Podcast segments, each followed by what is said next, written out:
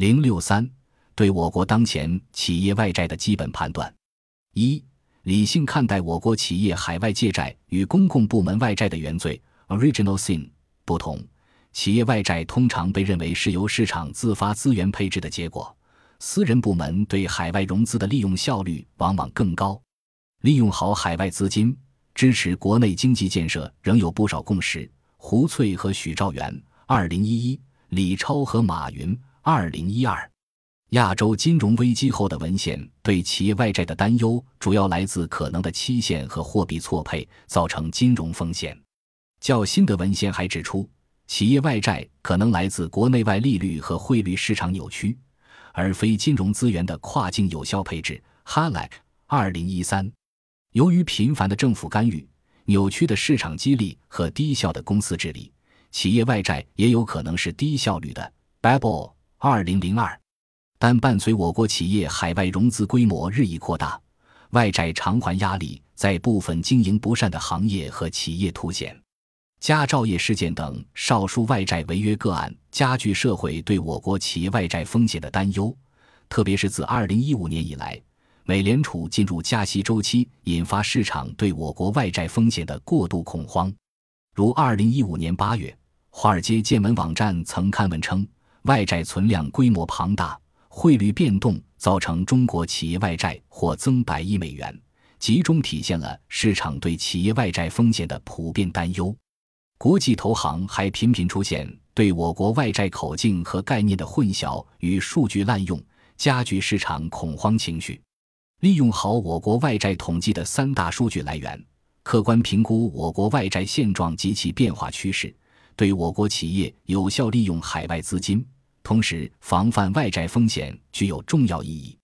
二、我国企业外债总体风险可控结合 （Safe、Base 和 Bloomberg 三大外债口径），我们发现，当前我国企业外债规模相对经济体量仍然较低。海外资产也能对企业外债形成天然风险对冲，但由于缺乏对外债统计口径的清晰认识，对我国外债现状的误读屡见不鲜，甚至到了危言耸听的地步。以某机构为例，为了向包括境外分支机构借债，其采用 BASE 口径的国际银行信贷和国际债券数据替代 SAFE 口径的贷款和债券，得到我国外债高达2.1万亿美元的惊人规模。看似合理的结论与市场恐慌不谋而合，但如上文所述，该方法实际上存在重复计算、口径不一致等诸多问题。运用好外债统计的三大口径，才能避免对我国外债规模认识上的危言耸听倾向。我国外债规模相对经济体量仍较低，从跨国比较来看，我国企业外债占 GDP 比重仍处于国际较低水平。从 C 口径看，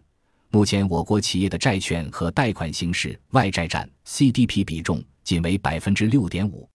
即使从 Base 和 Bloomberg 口径看，也只有百分之六点七和百分之七点三，远低于美国、欧元区和日本。总体风险可控，见图三点三九。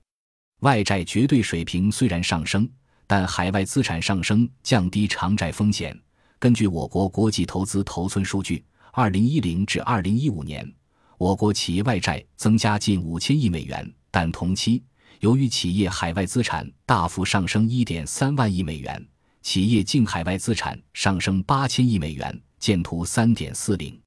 自二零一五年以来，Bloomberg 口径的企业外债增长七百亿美元，而企业海外资产增加两千四百亿美元，特别是企业海外直接投资大幅上升四千亿美元。同比增长百分之五十一点七，海外资产及外币现金流有利于对冲汇率波动风险，减轻企业外债偿付压力。三、警惕部分行业的海外发债风险。根据 Bloomberg 口径，当前房地产和钢铁行业的外债压力仍然较大，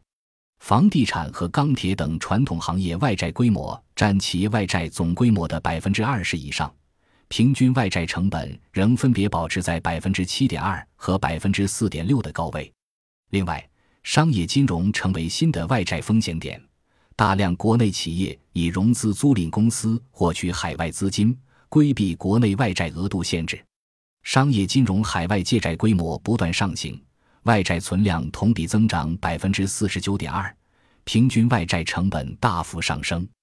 由二零一四年的百分之二点三升至二零一五年的百分之四点四，外债偿还风险不容小觑。见图三点四一。结论：本文在剖析 Safe、Base 和 Bloomberg 三大外债口径的联系与区别的基础上，采用更宽口径测度我国企业外债总体规模。以此避免由于混三大外债口径造成的市场恐慌，正确认识我国企业外债的现状及变化趋势。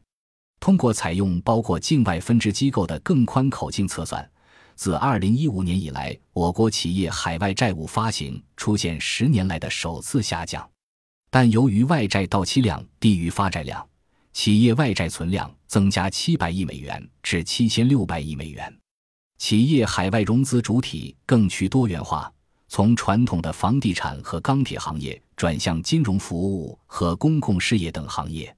在 Safe 口径下，我国企业外债下降超过一千亿美元。两者的差异来自海外分支机构债务的扩张。海外分支机构举债的同时，其海外资产规模也快速上升。总体看。我国外债和企业外债相对经济体量仍处较低水平，海外资产增加也降低外债风险。